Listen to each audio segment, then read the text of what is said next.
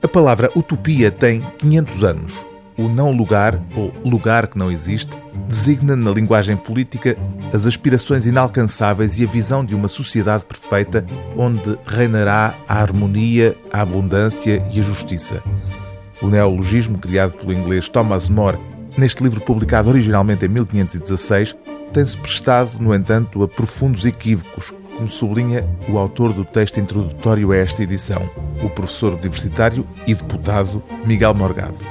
Utopia é um livro bem mais complexo do que uma análise superficial pode dar a entender, escreve o prefaciador sublinhando que a obra de Thomas More adquiriu ao longo dos séculos um conjunto de significados, nem todos conciliáveis entre si, e inclusivamente deslizou para se tornar um texto polémico, isto é, não só disputado e contestado entre as várias partes do confronto ideológico, mas também como instrumento pela supremacia ideológica ou moral da história política, pelo menos desde a Revolução Francesa.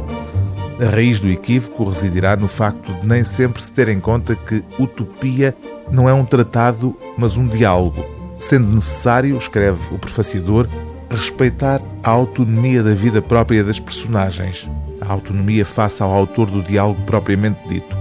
Esta é uma regra elementar e, no entanto, é esquecida frequentemente até pelos comentadores e historiadores mais consagrados.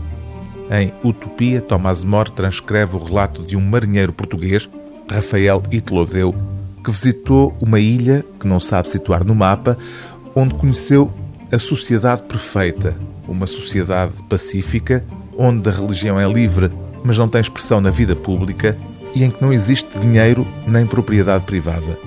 Uma descrição que o narrador ouve com ceticismo, como fica expresso no final do relato.